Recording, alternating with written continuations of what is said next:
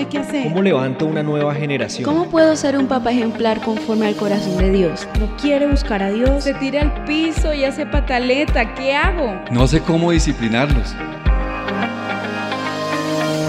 Estamos creyendo en una nueva generación. Hagamos parte de esta gran misión. Decídete a formar tus hijos a la luz de las escrituras. Levantemos una generación basada en los principios bíblicos. Una nueva generación.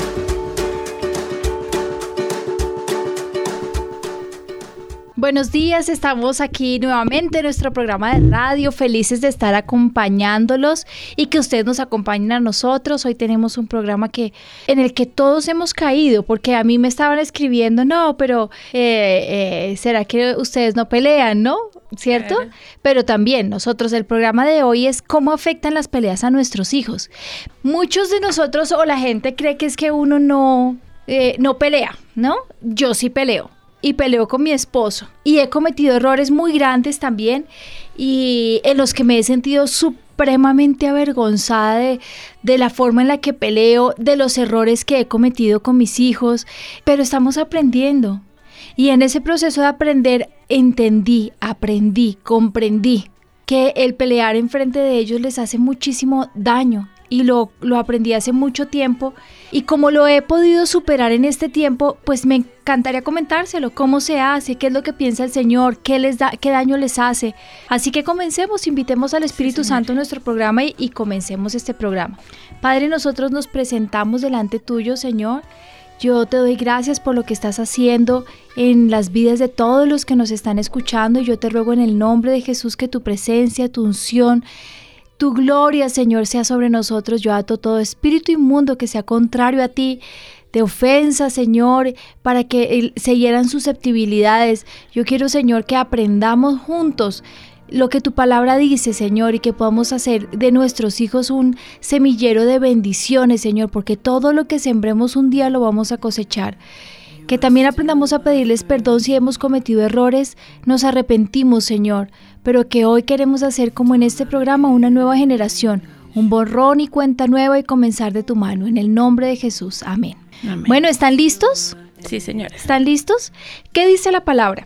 Dice en Colosenses 3:12 al 14, vestidos pues como escogidos de Dios, santos y amados de entrañable misericordia, de bendición, de humildad, de mansedumbre y de paciencia, soportándoos unos a otros y perdonándoos unos a otros, si alguno tuviere queja contra otro, de la manera que Cristo os perdonó, así también hacedlo vosotros.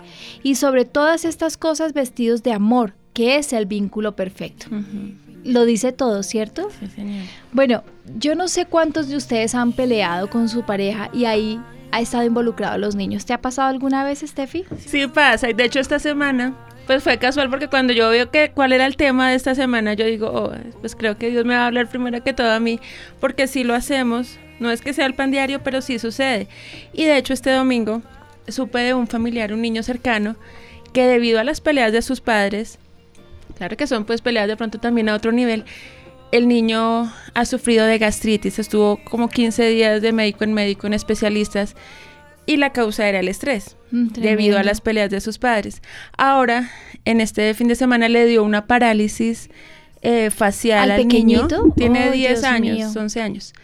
Y debido también al estrés que le genera esta situación en su casa. Ay, pobrecito. Pero uno será? escuchando ¿Cómo esos casos como que no reacciona a veces, no sé. ¿Sabes qué es lo que pasa? Que a veces se nos vuelve tan común. Mira, yo lo estaba viviendo en mi casa con mis hijos. O sea, uno empieza con, con su esposo como en la charla, ¿no? Y de pronto se sube de nivel y nosotros no, eh, o sea, en la vida en pareja y debe entenderlo todo el que nos está escuchando, que lo sabe, ¿no? Pues es un, un, continuo estar friccionando, ¿no? Estamos cambiando, estamos, son dos mundos opuestos, venimos de dos culturas totalmente diferentes eh, y esa, esa fricción hace lo que llamamos un hogar. ¿Qué podemos hacer? ¿No? Construimos en el camino lo que nosotros llamamos hogar. No somos perfectos. Y la gente dice, bueno, me escribió una persona y me decía, pero es más difícil otras cosas en los hijos. Yo creo que las fricciones y los problemas en la casa son no, muy afectan duras. muchísimo. Y te lo digo porque yo también lo viví. De hecho, mis papás, ellos son divorciados. Y antes, digamos, de ese divorcio, yo fui testiga de muchas peleas entre ellas. Unas más graves, otras no. Pero eso a uno de niño lo afecta, afecta muchísimo. emocionalmente mucho. Cosas que uno carga, yo creo que hasta hoy en día. Sí, lo afecta mucho. Yo caí mucho en esos problemas. Yo creo que se incomoda uno tanto, se frustra y le grita a la pareja y la pareja le responde y, y se nos olvida que nuestros hijos nos están viendo y qué les estamos causando, porque el problema de todo esto es que muchas veces las peleas parten de un problema que haya sucedido con ellos. Por ejemplo, eh, yo llegué el viernes eh, después de la vigilia a la casa y Ezequiel eh, llegó profundo, yo estaba haciendo mucho frío y yo le iba a poner el saco y yo le ponía el saco y él se lo quitaba y me lo botaba al piso.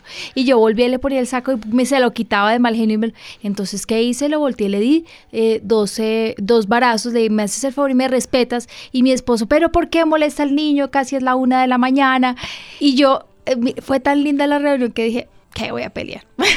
Vamos a poner a pelear en este momento.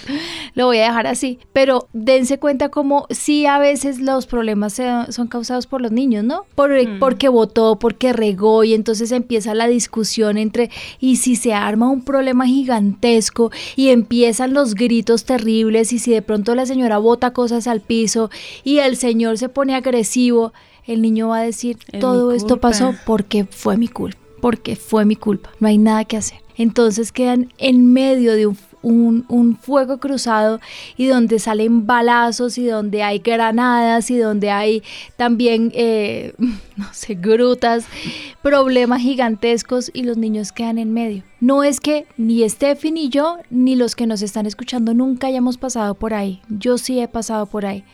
Pero también les digo una cosa, han pasado los años y también he madurado. Hay tiempo para pelear y yo lo entendí.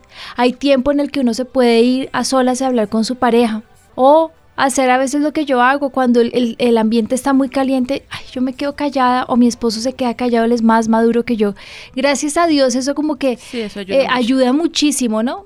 Y peleamos en otro momento. O hay cosas que yo quisiera decirle a él y me espero, porque yo sé que con los ánimos calientes eso puede ser algo muy grave. Entonces yo espero hasta tres, cuatro días. Y cuando yo estoy calmada le digo, a mí no me gustó esto y esto y esto. Y él se queda pensando en esas cosas, pero yo no armé un- una tormenta, porque yo ya lo hice, yo ya viví eso. Sé el daño que eso le produce a mis hijos y lo que le produjo a mis hijos.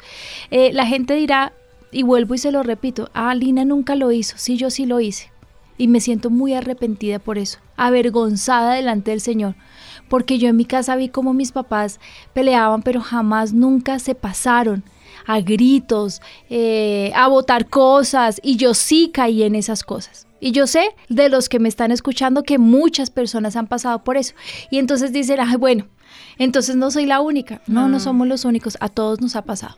¿O no es así, Estef? Sí, y mira que leía un caso de una psicóloga que trataba dos casos. Decía niños que de pronto viven y crecen en ambientes de pelea, pero digamos no de sus padres, sino que de pronto ven sus tíos, sus abuelos, el- sus padres de pronto con otros hermanos. No les afecta tanto a ellos como cuando son papá y mamá los que se pelean, porque es que ahí explicaba la psicóloga que para un niño ellos son su todo, o sea, tanto su mamá es lo más importante como también lo es su papá, independientemente de quién esté equivocado, de quién tenga. Ellos no entienden eso, para ellos los dos son muy importantes y ver que el uno agrede al otro con o sin razón es algo que ellos no pueden llevar.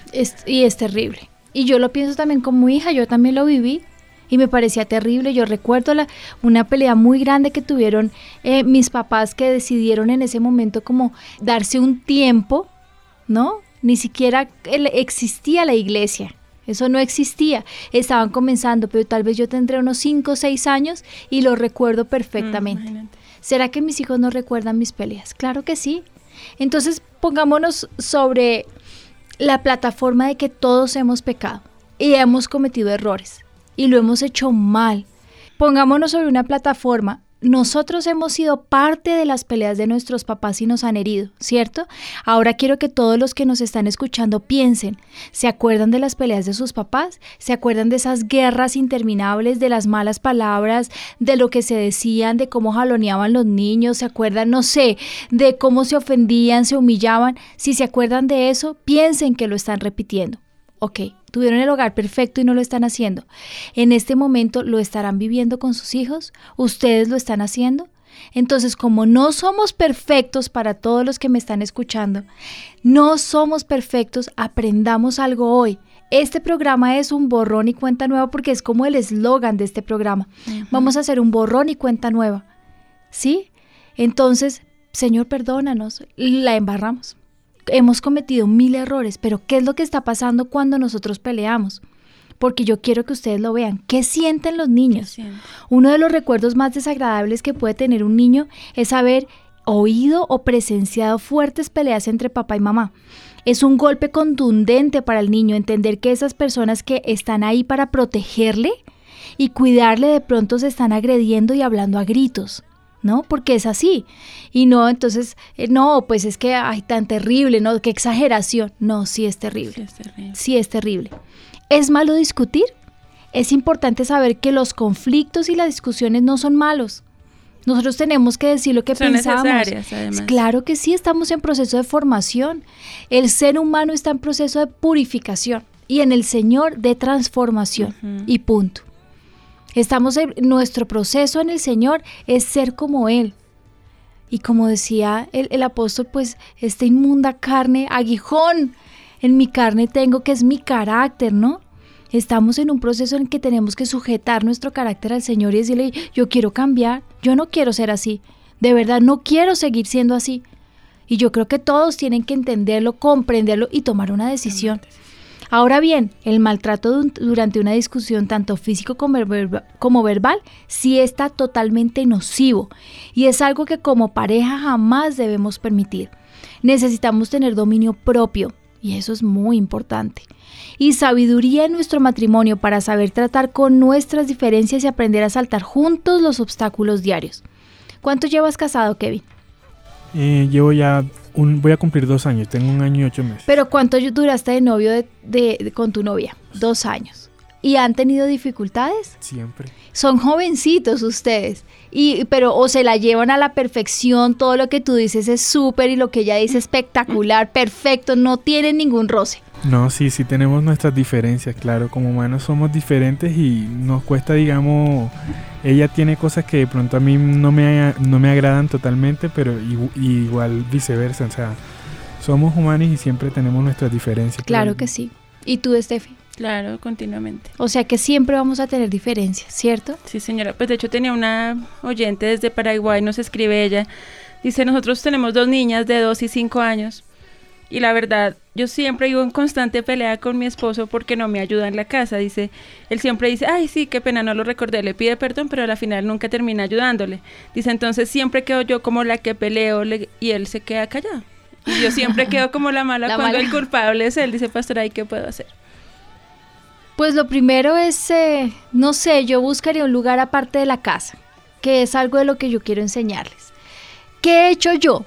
Hay cosas de mi esposo que no me gustan.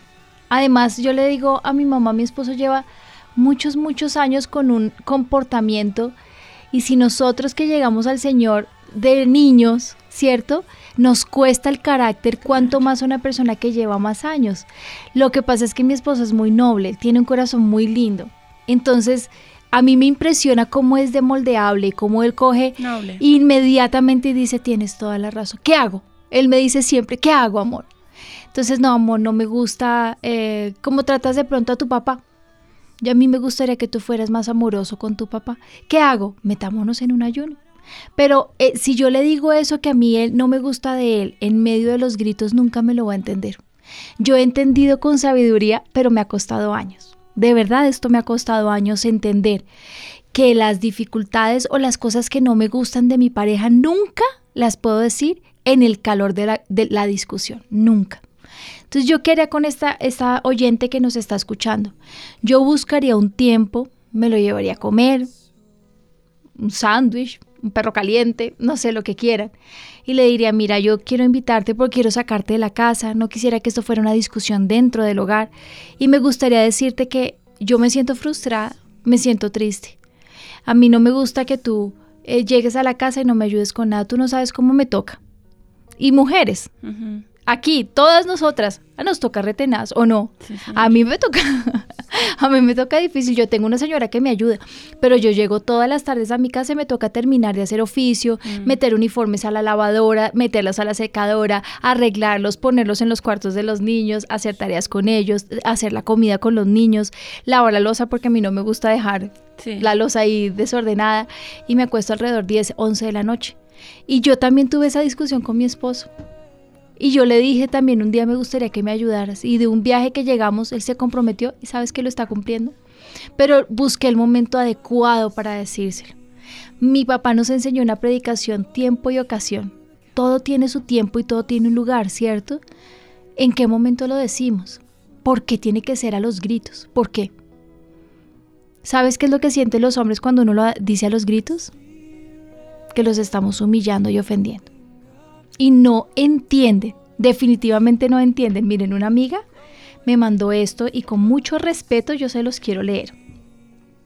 Que me pareció eh, de cierta forma muy cierto y muy chistoso, ¿no? Dice, la voz de la mujer provoca agotamiento en el cerebro masculino.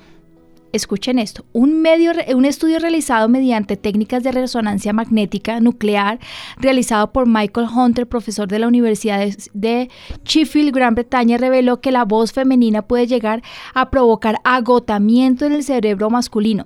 La voz femenina posee tonos más complejos que la voz masculina, tomando toda el área auditiva del cerebro, mientras que la voz del hombre solamente ocupa una pequeña porción del cerebro femenino.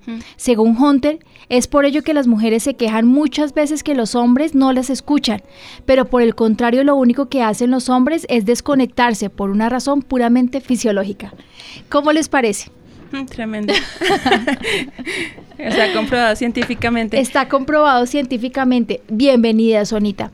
Les tengo hoy a la pastora Sonia que viene a acompañarnos en nuestro programa. Qué rico que estés acá. No, muchas gracias. Como es especialista en el área de la consejería, tú, tú no te imaginas las riquezas que tienes que nosotros queremos compartir. Estábamos hablando de algo y te pongo en contexto. ¿Es malo discutir? No es malo discutir, es la manera lo que hace la diferencia. Entonces les estaba leyendo un artículo que me llegó hoy que la voz femenina hace que los hombres queden dormidos, dopados. Y la cantaleta los desespera y ellos lo que hacen es desconectarse. ¿No? Entonces decía una señora, nos acaba de escribir una señora y nos está diciendo que eh, ella le está pidiendo a su esposo que por favor le ayude en las labores del hogar y él se hace, se queda callado pero no dice absolutamente nada, ella queda como la mala y no sabe cómo hacerlo. Entonces yo le estoy diciendo que me gustaría que ella lo intentara hacer fuera de su hogar, sí. que en lo intentara en otro escenario, ¿no te parece? Claro, es más sabio y, y- y tal vez eh, digamos que ella no sé si cuenta si es que en ese momento hay otras personas ahí presentes por Sí, lo que le evita la las situación. niñas. Las niñas, entonces ahí está Linita la razón. De pronto él es más consecuente con la situación. ¿Cierto? Sí, sí, porque eh, si él toma esa actitud es porque no quiere eh, eh, afectar a los niños con esa ci- circunstancia o situación. Y ella debiera en eso de pronto pues ser más sensible y, y- y decir, bueno, vamos a arreglar esto, pero lo vamos a arreglar afuera. Sonita, tú has sido parte de la Consejería de Avivamiento, eres del Ministerio de la Consejería de Avivamiento de toda la vida. No, porque aquí ya en Avivamiento nosotros no decimos un año, una década, sino de toda la vida. ¿Cuánto llevas casada? 31 años, ¿Alguna vez discutiste en frente de tus hijos? muchas veces. Muchas veces. Bueno, yo les estoy contando a nuestros oyentes que yo también cometí muchos errores. Cometí muchos errores. bueno, no es que seamos santas, o sí. No, no, no, no, no. Precisamente. Hemos cometido muchos errores. Sí, señora. pero queremos salir adelante y Sí. enseñarles que en este momento ya no lo estamos haciendo. A veces se nos chispotea, pero tú ya no, sí, tú tienes todavía a Santi en la casa y se te chispotea a veces. Eh, la verdad es que nos reíamos con Jaime porque como hace dos meses eh, tuvimos una diferencia fuerte, pero eh, terminamos riéndonos. O sea, fue, fue que Jaime me dijo algo, yo no pude contener la risa, Linita. De, y era, estábamos discutiendo, eh, Santi estaba en su habitación, pero yo no sé por qué, y yo le decía, Jaime, eso es del espíritu, y no, ya me había pasado otras veces, o le pasaba a él o me pasaba a mí, pero, pero dijimos, no, esto no, no, no, calmémonos y ahorita arreglamos el asunto y, como que caímos en cuenta de la situación, pero no fue una cuestión, digamos, salida de proporciones, no, pero entonces yo estaba diciendo que no y el que sí, y así, y entonces, no, pero es que tú siempre, pero es que no, y por qué yo, y por qué no sé qué, entonces eh, en un momento nos quedamos callados y yo pienso que fue algo del Señor, o sea, yo me cogí una risa, pero una risa que no paraba, y Jaime era serio, ¿y de qué te ríes? ¿Y de qué te ríes? Y terminó riéndose, pero fue algo, fue algo así. Pero digamos que, eh, Linita, de ver, em, hay una situación con la consejería que yo creo que a todos nos pasa, a ti te pasa, y es que cuando estamos ayudando a otros, también nosotros somos ministrados. A mí me pasa muchísimo. Somos redarguidos, somos confrontados, eh, somos como que llamados por Dios. Yo he aprendido más cosas eh, atendiendo consejería. Sí, señora no, yo como te digo, yo como que soy cacheteada cuando yo estoy dando un consejo a una persona y yo digo, pero esto no lo he aplicado. Y o lo aplico o no tengo autoridad para podérselo decir, ¿me entiendes? Y entonces es como un círculo. Y yo y he muerto a muchas cosas de mi carácter mientras estoy dando consejería o he entendido. Una vez le dijo una señora, es que tú no has dejado el duelo en tus hijos, que tu hijo haga el duelo del divorcio porque ta, ta, ta, ta. Y cuando yo le estaba diciendo eso, yo me estaba hablando a mí mismo. Y ese día dije, yo no he dejado que mi hijo, mi, mi hijo pequeñito haga su duelo porque yo sigo en la misma situación. Y ese día llegué a mi casa a pedirle perdón a mi hijo, a arrepentirme de corazón, a meterme en un ayuno, porque dije, si llevo años en esto, ¿por qué no lo he hecho y por qué no he tomado la decisión? Lo aprendí en una consejería, dando una consejería. Yo, con Jaime siempre hemos dicho que el, Señor nos, por su gracia, nos puso en este ministerio. Eh, y, y, lo que ha hecho el Señor, y, y lo, vimos, lo vimos sobre todo los primeros años, es que Él empezó a mudar nuestro corazón estando cerca, de, cerca del dolor de la gente y en circunstancias una tras otra como lo que su merced está contando. Todo el tiempo tú eres confrontado, o sea, o eres una persona, un cristiano genuino, te conviertes en una persona genuina. Eres un hipócrita. Exactamente, entonces eso es una confrontación continua y obviamente muchas cosas son un proceso de la vida, ¿cierto? Se van dando y lidiar con el carácter, lidiar con, con muchas cosas de uno, pero ciertamente el Espíritu Santo en el ejercicio de este ministerio muda el corazón. Sí, es muy cierto. Y es una bendición. Es una bendición. Es una bendición. ¿Es malo discutir? Yo no creo que sea malo discutir. De todas formas necesitamos sacar, sobre todo entiendan una cosa, hombres que nos están escuchando. Para nosotras es muy importante que nos escuchen. Yo sé que dormimos. Y no es que nos guste la cantaleta, es que necesitamos expresarnos. Mi, mi, papá le decía a Víctor, le decía, por favor, siéntate con mi hija y escúchala. Puede que las cosas que ella te diga te produzcan risa, pero tú eres lo suficientemente maduro para escucharla. ella solamente quiere hablar. Y yo se, lo yo se lo había dicho de mil formas a mi esposo, mi papá se lo dijo, se lo dijo de hombre a hombre y él lo entendió. A veces no quiere discutir, solamente quiere que tú la mires a los ojos y que la escuches. A veces las peleas son solamente por escuchar, no es otra cosa. y señoras, les quiero dar un consejo que aprendí, que mi mamá me enseñó, jamás denigrar a mi esposo mientras estamos en una discusión. Eres ridículo, eres tonto, eres fracasado, eres eh, un loser, eres eh, me haces dar risa, eres, o sea, denigrarlo, humillarlo, eso y menos delante de los hijos. Eso es gravísimo, ¿o no es verdad? Sí, y es que es la tendencia femenina de atacar la masculinidad. Y parece, eh, Linita, eso que tú estás diciendo es tremendamente relevante, muy importante lo que tú estás diciendo, porque cuando una mujer ataca la masculinidad de su esposo, no sabe que está sembrando semillas de corrupción para su vida íntima. Sí, terrible. Es verdad, cuéntanos eso, explícaselos bien. Entonces, eh, eh, cuando atendemos, porque pues tú también lo haces, atendemos parejas que, sobre todo, por ejemplo, tú vienes y ves ya el fruto en los niños, niños depresivos o niños agresivos en el colegio. ¿Fruto de qué? Algo está pasando al interior del hogar.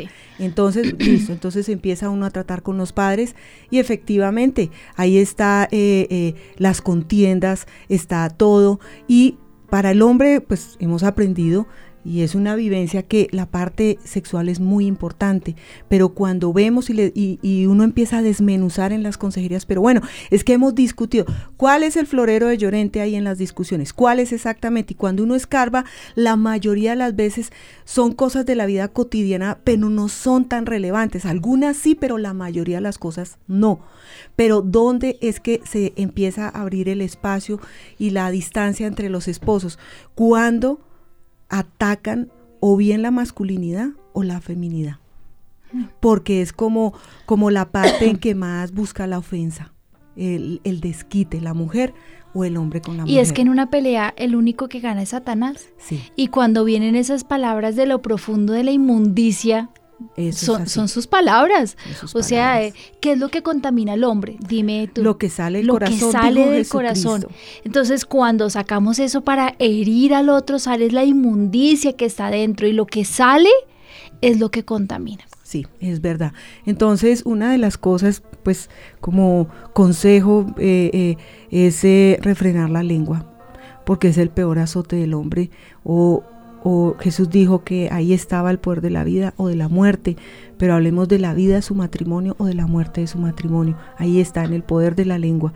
Entonces, nosotras las mujeres, como hablamos el, el doble de los hombres o el triple, pues a nosotras nos toca Sí, yo también eh, creo lo mismo que nosotras somos más mm, somos más dañinas. Sí, sí, Nosotras somos Sí. más mm, sí.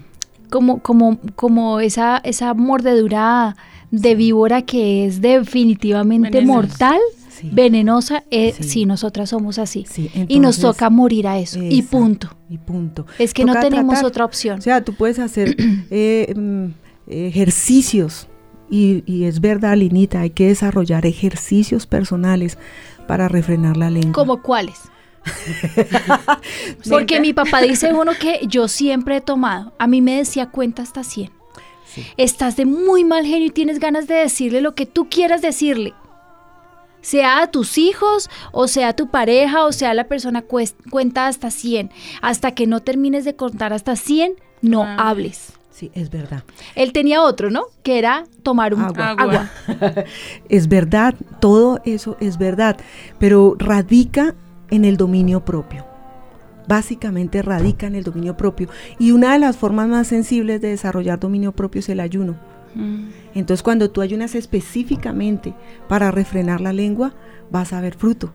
Y eso debería ser un ayuno de toda la vida de nosotros los cristianos. Ay, pues hagámoslo. ¿Por qué no? Claro Sí, que sí. cuando tú- Oyentes, hagamos uno, Sí. hagamos un ayuno, pongámonos nosotros una meta. Exactamente.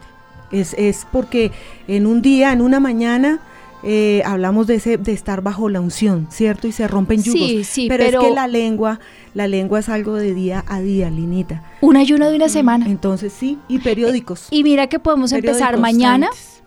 y terminar el próximo programa. Sí, puedes hacerlo incluso mediodía, por ahí hasta las 2 de la Me parece tarde. perfecto. Pero ayuno sin oración es aguantar hambre. Sí, Es dieta. Es dieta. Es dieta. Entonces mejor, mejor eh, y trabajando esos versículos que hablan específicamente en la Biblia, porque esa es la espada, cierto, del espíritu. Entonces tomar esos versículos que, Y que tiene tratan. y ese tiene un aporte bíblico, un, fu- un fuerte, un fuerte, como un fortín bíblico. Y es con qué limpiará el joven su camino, con guardar su palabra. Entonces es muy claro. Sí. Hagamos un ayuno. Sí, El ayuno es para dominar nuestra lengua. Sí. Vamos a memorizar versículos bíblicos que nos hablen del dominio de la lengua, de eh, mantenernos eh, eh, delante de Él, ungidos, sabios, prudentes. Tú estabas diciendo algo que es muy importante, dominio propio. Señor, dame dominio propio. ¿Cómo es posible que en medio de una discusión yo saque toda mi carne como si yo fuera un hombre viejo? sí. No es y, es posible. que, y es que eso viene co- acompañado con ira, con odio. Cuando una persona saca todo su veneno es porque eh, eh, el problema de la lengua no se mueve sola, se mueve inspirada por la ira, se mueve Sí. inspirada por el resentimiento. Entonces el ayuno, tienes que tratar las raíces de eso, de todo lo que tú sacas, porque siempre en las discusiones, Linita, esas discusiones, como decía una persona que amo mucho, son, son discusiones, cuando son discusiones placeras, como dicen por ahí. Entonces, eso, eso, eso hace mucho Cuando sale el daño. placero que hay en mí.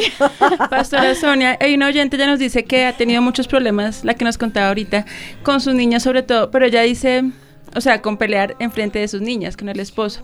Dice que ella ha tratado de todo, o sea, que ella ha hecho, o sea, que ella de verdad tiene la voluntad, incluso a veces se queda callada, a veces ya no se aguanta más, explota, y así se la ha pasado, digamos, todos sus años de matrimonio, pero dice que en el esposo no ve una voluntad de cambio, dice, en ese caso, ¿qué hago? ¿O cómo oro por él? ¿O, ¿Él qué asiste a la iglesia? Ellos están en una iglesia ambos, sí, señor. Son pastores. Ah, En una son iglesia. pastores, wow. Pues necesitan una consejería pastoral. Sí, claro, todos sabes que Sí. todos necesitamos una consejería, Sí, todos consejería. sabes que todos, Sonita, todos en cualquier momento de nuestra vida eh, necesitamos una consejería. Sí. Yo con frecuencia voy a consejería y, y la verdad les cuento que hace unos eh, dos meses nos fuimos con mis papás para Girardot y alcancé a pasar poquitos días con ellos, pero antes de irnos tuve una pequeña diferencia con mi esposo. Y, la, y sabes que decidimos devolvernos y como no habíamos podido, eh, o sea, él tenía la razón, yo tenía la razón, no nos logramos poner de acuerdo, se la contamos a mis papás. Y con tanto amor y tanta sabiduría nos enseñaron, Amén. mira, no se hace por acá, se hace por este lado. Víctor me decía, amor, yo me sentí como tan pastoreado personalmente. Amén. Yo necesitaba que mi pastor me dijera que no era por aquí. Yo sé que tú me lo has dicho, pero no es lo mismo. Todos necesitamos un día desahogarnos y contar en una consejería, no entiendo esto, no lo logro, tengo un conflicto, tú cómo lo ves, y coger esa maraña y empezar a, a desenmarañar el asunto y lo podemos hacer, no importa que seamos pastores. Sí, no importa. No importa porque eh, digamos que es una condición ciertamente pues sí difícil de decir yo pido consejos, más fácil para un líder o una oveja que para un pastor. Pero, pero hay esos espacios, de- deben haber esos espacios dentro del cuerpo de Cristo eh, en general. Dentro del cuerpo de Cristo tiene que haber una puerta de ayuda, una puerta de esperanza para pastores. Sí. Entonces, eh, sí, Linita, tú tienes toda la Bienvenidos razón. los pastores, los que necesiten, aquí estamos para ayudarles. Bueno, la Biblia dice en Efesios 4, 26 al 27 algo que es muy importante. Dice, airaos, pero no pequéis. No se ponga el sol sobre vuestro enojo, ni deis lugar al, al diablo. Yo creo que esto es uno de los versículos con los que yo fui levantada en el Evangelio. Sí. Airaos, pero no pequéis. Mi papá me decía, tienes derecho a ponerte, porque yo un día le dije, es que no, en esta casa no tengo ni siquiera derecho a ponerme de mal genio. Me dijo, claro, ponte de mal genio, pero no puedes pecar. ¿Y cómo peca uno, Sonita y, y Tefa? Con la lengua. Eh, comienza con la lengua, Con los pensamientos, con los Ah, bueno, sí. pensamientos. con las acciones. Exactamente. ¿Sí? Cuando transgredes el límite eh, donde ya empiezas a ofender. Y cuando no buscas, cuando la motivación es ofender y no reconciliar.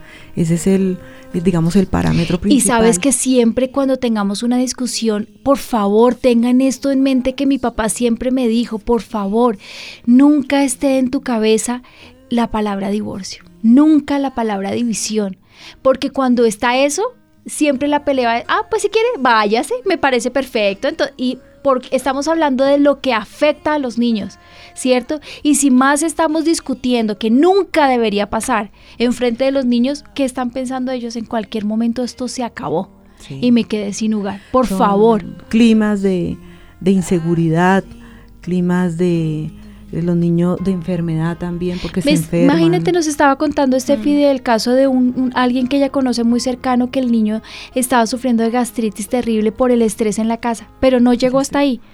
Tiene parálisis facial el pequeñito de 10 añitos por los problemas en su casa. Sí, Linita, ¿Qué podemos? Dice la Biblia, airaos pero no pequéis, no se ponga el sol sobre vuestro... Todo lo están viendo los niños.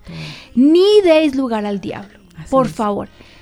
¿Qué podemos hacer cuando estemos discutiendo? Lo primero que tenemos que hacer, parar. Parar. Sí, no hay que no hay- Si esperar uno un los momento. dos no para, alguno tiene que parar. Sí, Por ejemplo, si tú estás escuchando este programa, entonces toma tú la decisión de parar, de callar. Sí. Callar, porque, ¿sabes, Linita? En el caso, por ejemplo, nuestro con Jaime, y lo tengo que decir, nosotros aprendimos desgraciadamente sobre las consecuencias. Efectuó cambios en, en la vida de nosotros sobre las consecuencias Mm. de haber peleado en frente de nuestros hijos. Y eso es lo más doloroso. Eh, mucha gente dice que no todo el mundo aprende por la experiencia de otros, ¿cierto? Y aunque nosotros estamos digamos, eh, Dios tratando mucho con nuestro carácter, con el carácter de los dos tan fuerte, eh, eh, que al nos confrontaba mucho con las consecuencias. Y al ver nosotros las consecuencias empezamos a tomar medidas fuertemente correctivas al respecto. Entonces, pues tú tienes una decisión, o te arrepientes por las consecuencias, o te arrepientes y tomas decisiones ya a tiempo, antes de generar más daño. Pues el pastor Ricardo y la pastora Patricia tienen el antídoto desde que nació este ministerio, una relación real con el Espíritu Santo. Si tú vas todos los días, sin excepción, al lugar secreto, ese es el lugar de rendición de cuentas, ese es el lugar del perdón, ese es el lugar de la descarga total y De la consolación. de la consolación y del consejo de Dios. Lo primero que uno pregunta en consejería cuando ve todo este tipo de conflictos, ¿Cómo es tu relación ¿cómo es con tu Dios? relación con Dios? ¿Sabes qué me pasó a mí en la, en la, mm, en la semana pasada? No este que pasó, sino hace 15 días en el seminario del Espíritu Santo. El pastor estaba ministrando y de pronto yo sentí la presencia del Señor muy, muy, muy fuerte y empecé a orar en lenguas y empecé a sentir que mi alma se estaba desahogando. Yo empecé a sentir que se quejaba y yo seguía orando en lenguas. Sí, había mucho dolor. Y yo le decía a mi papá, yo sentía que salía aguas negras. Eh, un caño tenía adentro. Y mientras salía esa agua negra posada, entraba el Espíritu Santo. Y yo le decía, papito, me has enseñado tantas veces que Él es el consolador, pero yo nunca lo había experimentado de esta forma. Así nunca. Me quejé y me quejé. No sé cuánto duró. Yo te puedo decir como si me hubiera quejado. Yo le decía a mi mamá desde mi niñez hasta el día de hace 15 días. Lloré y lloré y lloré como, no te puedo decir, pero lloré con muchísima fuerza. Entendí que Él es el consolador. Lo entendí. Y sentí que quedé renovada. Tremendo. Hace ocho días que tuvimos esa vigilia tan impresionante y estábamos en, en el espíritu y, y- y empezamos a orar en lenguas, yo sentí que mi alma ya había sido sana por completo. No tuve que nada, Poderoso. ya había sido sana. Pues tan poderoso que yo sé que, o sea, yo sentía que le estás hablando a muchas parejas, en el sentido en que también cuando hay tanta división de hogar, la gente empieza a dejarse de congregar. Sí. Y mira lo que te pasó. Y sabes que a veces las peleas son por lo que traemos del pasado. Sí. sí. A veces mi esposo me dice, cuando estamos en unas discusiones, me dice cosas que él no me está diciendo a mí, le está diciendo a sus papás. Y claro, con la madurez que hoy tengo, lo entiendo.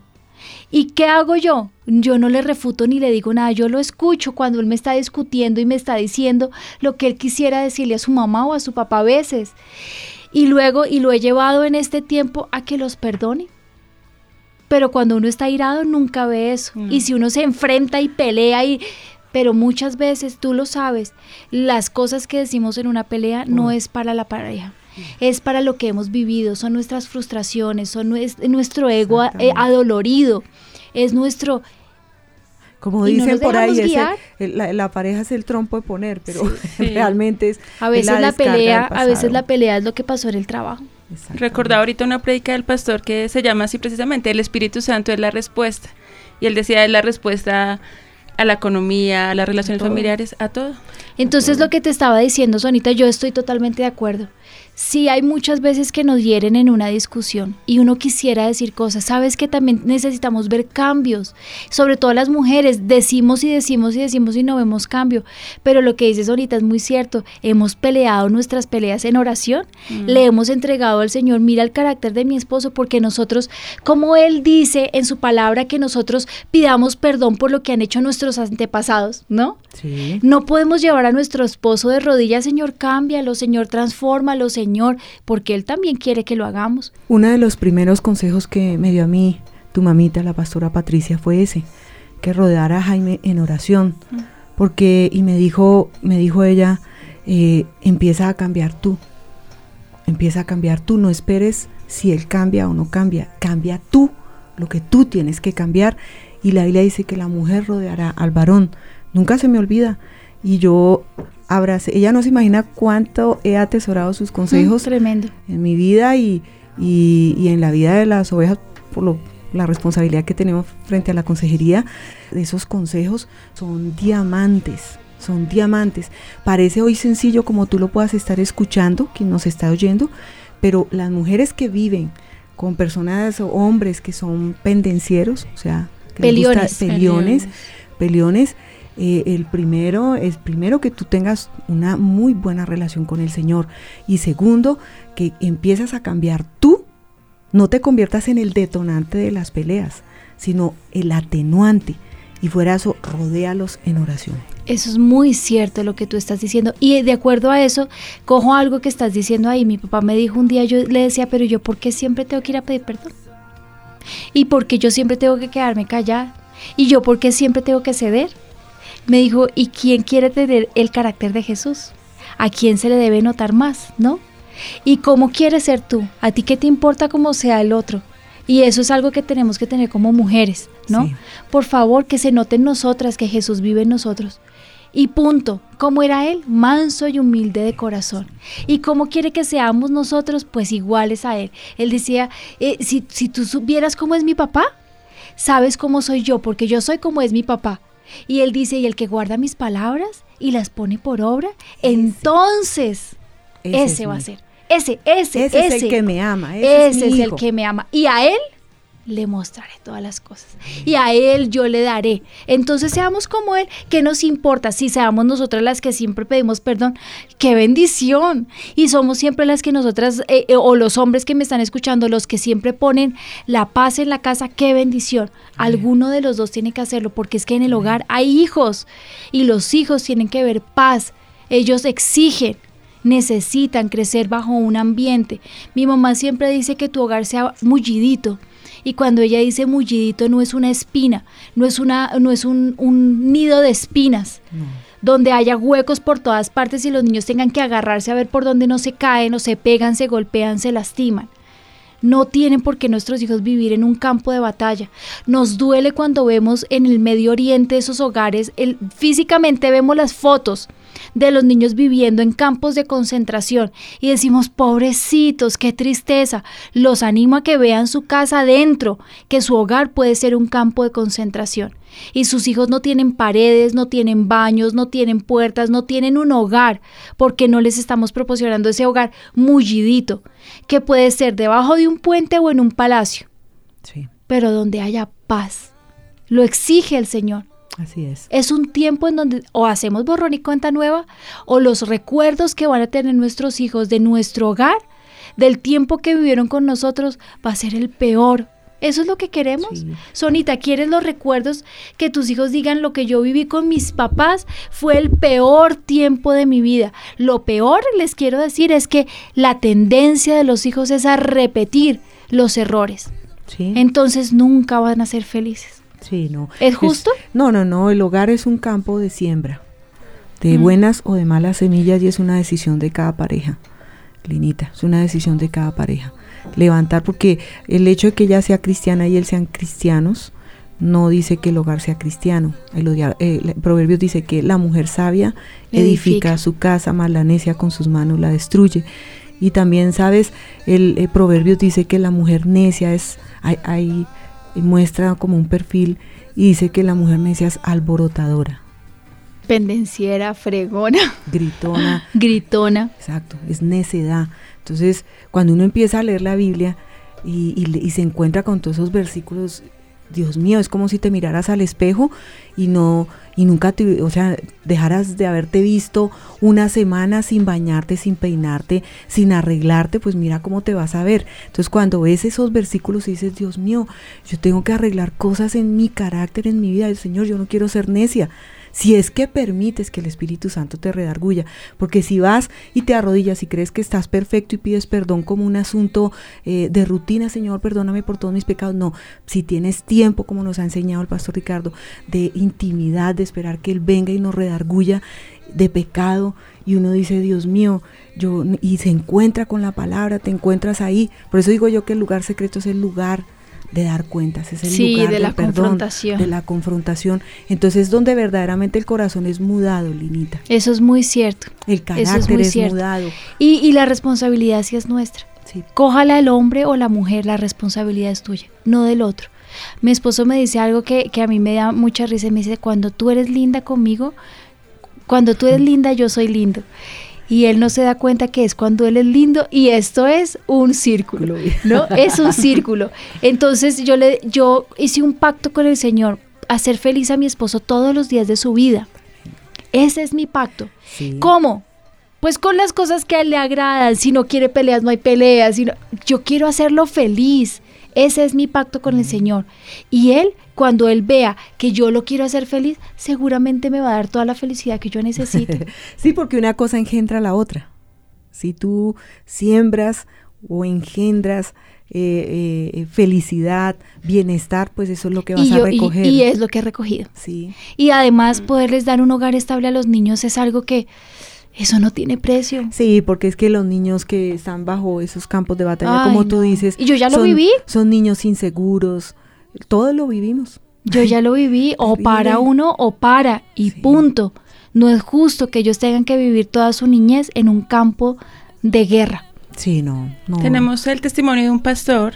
Él nos cuenta que, y él ya era pastor, ya ministraba, o sea, ya tenía una iglesia, digamos, importante en su ciudad pero él decía que su esposa pues venía de una sociedad muy feminista y empezaba como a querer mandar y él como al contrario venía de una sociedad machista, entonces empezaron a, rozar mucho y él era a no dejarse, empezó también a gritarla, pasaron cosas así, hasta que el día que nació su hija, él ya estaba cansado, pero entonces, y de llevar esa doble vida porque él sabía que estaba mal, o sea, no estaba conforme, pero no sabía cómo luchar con eso.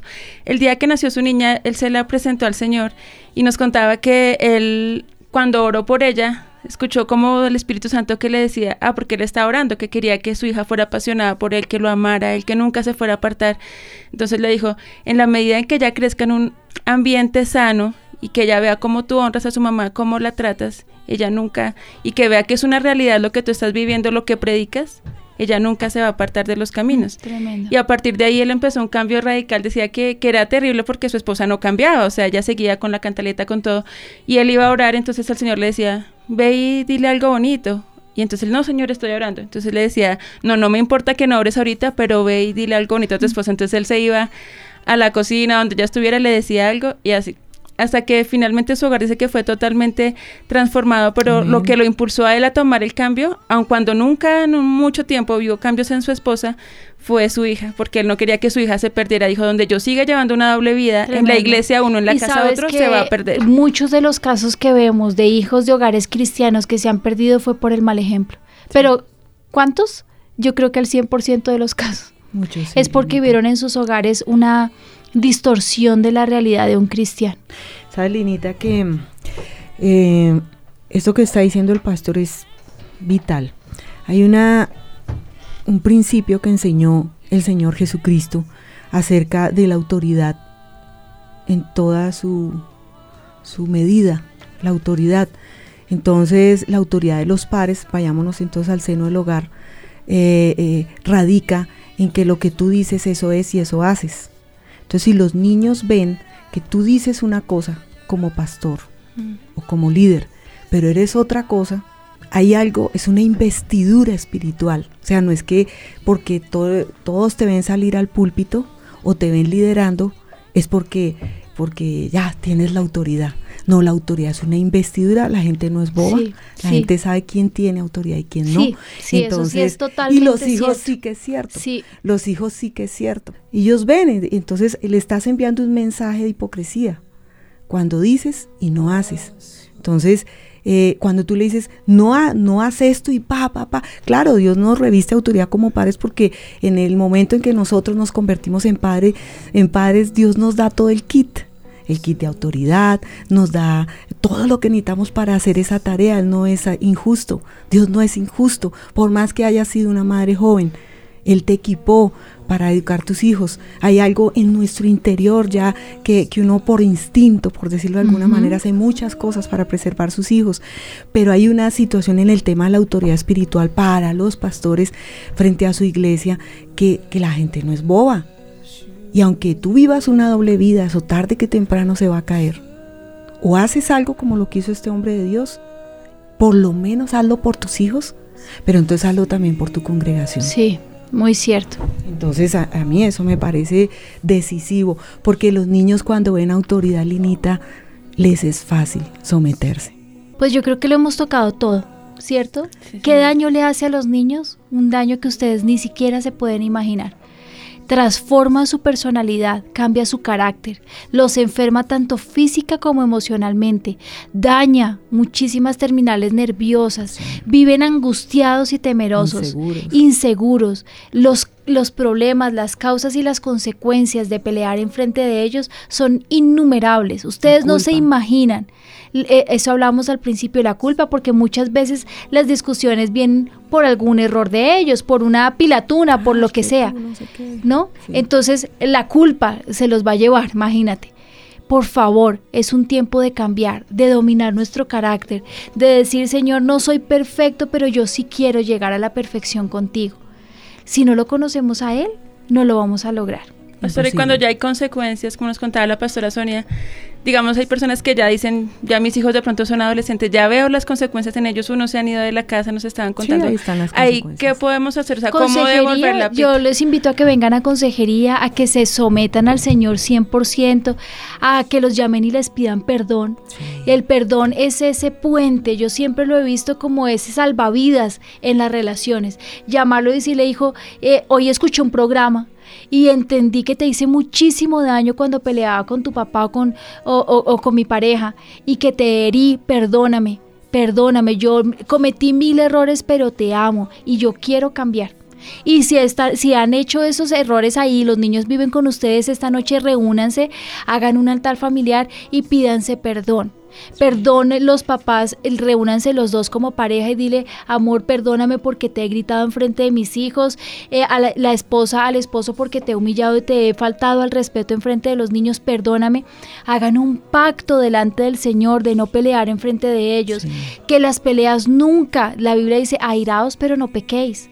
No den lugar al diablo, no se pongan eh, a otro error gravísimo, 6, 7, 15 días sin hablarse. ¿No? Dañando totalmente la atmósfera espiritual de su hogar para que Satanás entre y tenga un campo fructífero para que él siembre y tengan una cosecha de maldición, porque así es, Sí. ¿no? ¿Tú- ¿A ti te parece justo 10 días los papás sin hablarse? No, y que los niños se dan cuenta. No. Vaya, dígale a su papá que es la, está servida la comida. de mandadero, Sí, eso es ah, el no. peor error que ¿Qué? pueden ¿Ah? cometer, aun cuando estén divorciados, Sí, terrible. ¿cierto? De No, todas formas. No, no, no. Por favor, los niños son un regalo del Señor, un semillero de bendiciones, un campo fructífero. Todo lo que siembren, ustedes lo van a recoger. Sí, es verdad. Pues eh, todos los problemas de adolescencia radican de eso. Sí. Tú dijiste algo, Linita, eh, bien importante, de la palabra decisión. Tú decidiste amar a tu esposo, seguramente también tomaste la decisión, como nosotros, de amar nuestros hijos, Sí. con una clase de amor como la de Cristo que está en 1 Corintios 13. El amor que provee, el amor que ofrece seguridad y el amor que protege esa clase de amor genuino. Porque muchas mamás, cierto, Linita, dicen yo amo a mis hijos, pero cuando uno pone las cosas sobre la mesa, No los tanto, confronta no los hechos, cierto. entonces, ¿dónde estás proveyendo lo que Dios te demanda como madre o como padre que proveas? ¿Dónde les estás ofreciendo seguridad a ustedes como padres a sus hijos? ¿Dónde los están protegiendo? Entonces, amor de, de qué? ¿De qué tipo? ¿De qué tipo estás dando No, amor? eso no es amor, es que no existe un no, tipo de amor, es un no. amor o amas o no amas. como Primera Corintios 13. Mm. Primera Corintios 13 es el modelo de amor. Y lo que tú dijiste es una decisión. Decido amar al Señor sobre todo. Decido a- amar a mi prójimo más cercano que es mi esposo y mis hijos. Amarlos a la manera que Dios me pide que los ame. Y obviamente amarme a mí mismo, porque eh, quien no se ama a sí mismo de la manera correcta, le, le cuesta trabajo amar, a los, demás. otros. Es lo que tú estás diciendo, cierra totalmente el programa y estoy totalmente de acuerdo contigo, Sonita. Llévanos en una oración a pedirle perdón al Señor y a hacer borrón y cuenta nueva, a comprometernos a cambiar nuestro carácter, que realmente hagamos el ayuno por dominar nuestro carácter y se acaben las guerras interminables en nuestros hogares, a respetar a nuestros hijos, porque cuando peleamos enfrente de ellos los irrespetamos, nos da- les dañamos Sí, su sabes niñez. que sí, eso es una falta de respeto. Es una falta de respeto. No es justo que ellos tengan que vivir eso. Es que no es justo, no es ético, no es moral, no es absolutamente nada. Es una abominación delante del Señor. Coges el altar de Dios que es tu hogar y lo ofendes, lo destruyes, dejas sin hogar a tus hijos, ¿no? Es así de grave. Sí, lo es así, destruyes. es así. Entonces, re- recompongamos todo lo que estamos haciendo mal y de verdad, mirémonos al espejo como tú dices, vayan a un espejo en el baño de la oficina, cojan el espejo de, la cartuchera de su maquillaje o en su hogar y diga, ¿qué estoy haciendo? Esta persona que tengo enfrente está destruyendo lo que Dios me mandó a construir. Entonces, Sonita, por favor. Gracias. Pare, vas a decir con nosotros, dile, pare, hoy he escuchado tu voz. He escuchado tu voz. Te doy gracias Te doy gracias. porque sé que eres mi pastor. Hoy no escuché este programa por casualidad y sé que me estás hablando y me estás llamando al arrepentimiento. Y hoy me arrepiento con todo mi corazón de lo que he hecho mal hasta el día de hoy, Señor. Y hoy propongo firmemente en mi corazón efectuar los cambios necesarios, frutos dignos de arrepentimiento. Hoy decido amarte a ti con todo mi corazón y reflejarlo en el amor que le proporciono a mi cónyuge y a mis hijos. Voy a, usar de tu sabiduría para edificar mi casa y no para destruirla. Hoy decido amar y abrazar la sabiduría tuya y desechar todo tipo de necedad en mi conducta.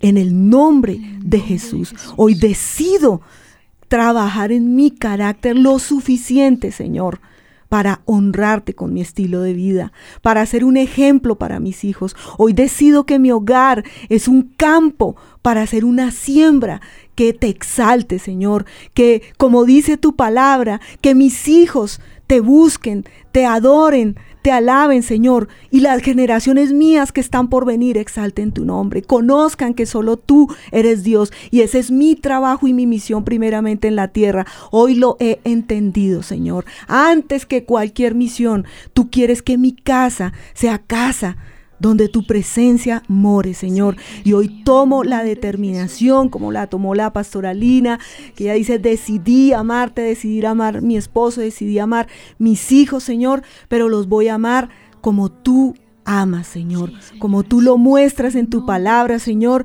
yo voy a hacerlo, Señor. Voy a mostrarte frutos dignos de arrepentimiento si tú me ayudas, Espíritu Santo. Voy a buscarte cada día para tomar de ti la provisión y la gracia para poder obedecerte. En el nombre de Jesús, dame de tu amor en esta hora, de esa clase de amor. Sana mis heridas del pasado. Sáname, Señor, porque yo también necesito sanidad, Señor, para poder sanar mi hogar. En el nombre de Jesús. Y yo siento una palabra, Linita, dice que si mi pueblo se humillare, y buscar en mi rostro y se apartaren de sus malos caminos, entonces yo sanaré su tierra. Entonces si tú quieres que el Señor sane tu tierra, ve, humíllate, ve, ve y apártate de tus malos caminos y Sí, te vas a dar cuenta sabes que yo cómo- sentía lo mismo, sienten ruina, eh, enfermedad Sí. y escasez y la raíz de todo esto son los conflictos que La hay en el hogar y su, su- su carácter. Sí. Tremendo.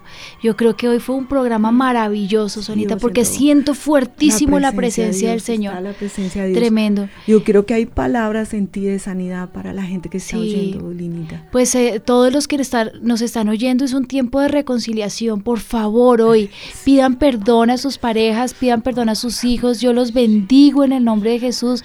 Los hogares son el foco fundamental de Satanás para destruir una sociedad. Y Satanás quiere destruirnos, levántense en el nombre de Jesús, levántense con bendición, levántense a bendecir sus niños esta, esta tarde, Señor. Por favor, darles las estrategias poderosas que tienes para que ellos puedan levantarlos en la fe, en el nombre de Jesús. Gracias, Señor, por este programa. Cúbrelo con tu sangre preciosa y que nada robe tu propósito, el propósito que has puesto en ellos, que se haga una realidad esta noche en el nombre de Jesús y el resto de sus vidas. Gracias, Señor Jesús. Amén. Amén. Tremendo programa, Sonita. Gracias. Gracias, a todos a los que nos están escuchando. Los bendecimos. Hoy es un borrón y cuenta nueva. Nos vemos en ocho días.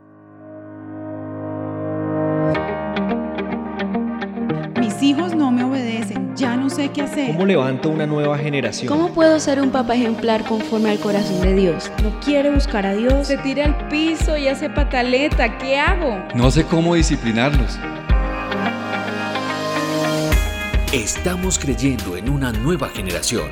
Hagamos parte de esta gran misión. Decídete a formar tus hijos a la luz de las escrituras. Levantemos una generación basada en los principios bíblicos. Una nueva generación.